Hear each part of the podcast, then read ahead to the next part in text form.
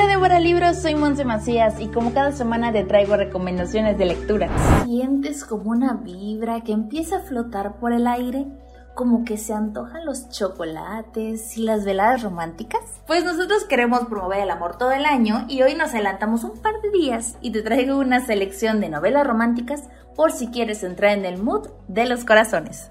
Uno de los autores favoritos de las novelas románticas, Nicholas Sparks, llega con su libro El regreso. Trevor Benson no tenía intenciones de volver a casa, pero una terrible explosión le obliga a volver de Afganistán a casa con varias heridas devastadoras. La cabaña que había heredado de su abuelo parece el lugar ideal para recuperarse. Trevor pasaba su tiempo cuidando las colmenas de abejas de su abuelo, pero para lo que no estaba preparado era para enamorarse.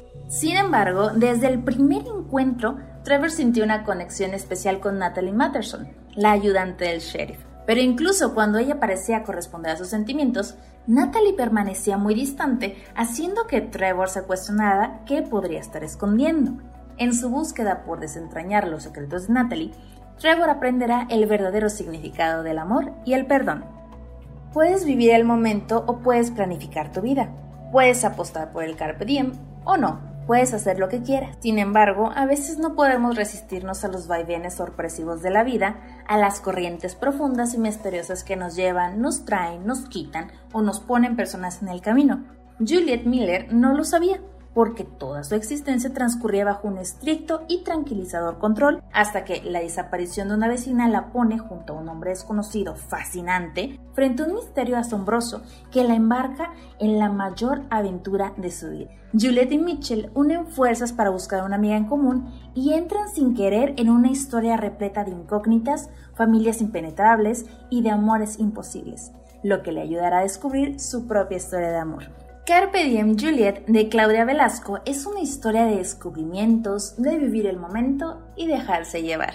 Al joven James, nuevo duque de Harlan, le precede su mala fama y ahora que ha heredado el ducado de su padre, le urge encontrar una novia de carácter intachable para salvar su reputación. Busca un puro trámite comercial.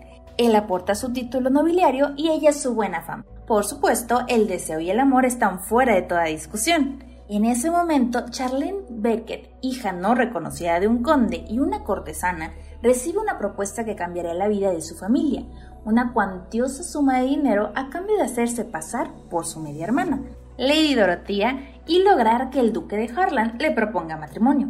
Pero cuando los secretos salgan a la luz y la pasión se desborde, nuestro duque deberá decidir si la dama menos indicada es la ideal para él ya has devorado los Bridgerton y te has quedado con ganas de más, tienes que leer a Lenora Bell con su libro Conquistar a un Duque. Estas han sido las recomendaciones que traigo para ti para incentivar un poco el romance en las letras.